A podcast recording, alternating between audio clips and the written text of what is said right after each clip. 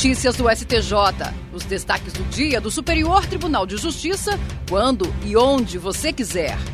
Olá, esse é o boletim com alguns destaques do STJ.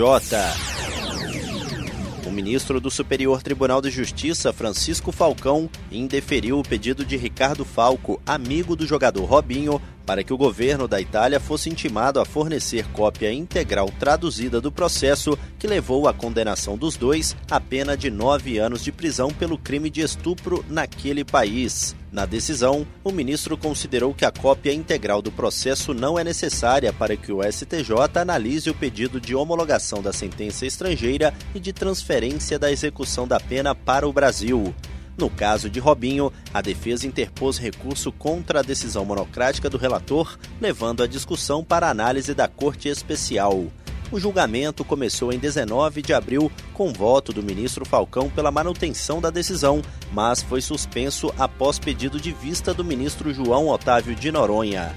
Ainda não há data para a retomada do julgamento. A quarta turma do Superior Tribunal de Justiça decidiu que o instrumento processual adequado para que o proprietário retome a posse direta do imóvel alugado é a ação de despejo, não servindo para esse objetivo o ajuizamento de ação possessória. No caso analisado, após a morte do pai, um dos herdeiros avisou a locatária que não tinha mais interesse no aluguel e solicitou a desocupação. Entretanto, a locatária se recusou a sair do imóvel, alegando que o teria comprado do proprietário anterior. Ao confirmar a sentença que determinou a reintegração de posse, o Tribunal de Justiça de São Paulo considerou que, tendo sido demonstrada a relação locatícia do imóvel transmitido aos herdeiros no momento da morte do pai, estava comprovada a posse indireta do autor da ação sobre o imóvel apesar de considerar que no caso o procedimento adequado seria o da ação de despejo, o Tribunal de Justiça de São Paulo concluiu que o juiz de primeiro grau agiu corretamente ao analisar o pedido de reintegração de posse. No STJ, o colegiado da quarta turma reformou o acórdão e julgou improcedente a ação de reintegração de posse. O relator, ministro Antônio Carlos Ferreira, concluiu que, embora o pedido de reintegração e da ação de despejo seja a legítima posse do bem, trata-se de pretensões judiciais de natureza e fundamento jurídico distintos, o que impossibilita a fungibilidade.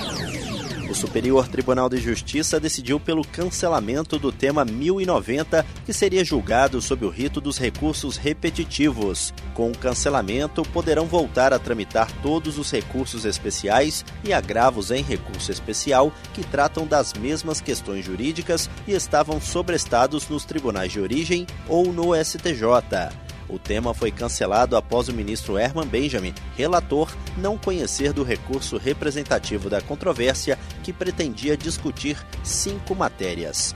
A primeira definiria se, para provar a eficácia ou a ineficácia do equipamento de proteção individual para neutralização dos agentes nocivos à saúde e à integridade física do trabalhador para fins de reconhecimento de tempo especial, basta o que consta no perfil proficiográfico previdenciário ou se a comprovação pode ser por outros meios probatórios e, nessa última circunstância, se a prova pericial é obrigatória. A segunda questão decidiria se é possível impor rito judicial instrutório rígido e abstrato para apuração de ineficácia do EPI, como fixado pelo Tribunal de Origem, ou se o rito deve ser orientado conforme os elementos de cada contexto e os mecanismos processuais disponíveis na legislação. Já o terceiro ponto discutia se a Corte Regional ampliou o tema delimitado na admissão do incidente de resolução de demandas repetitivas e, caso positivo, se é legalmente praticável a ampliação.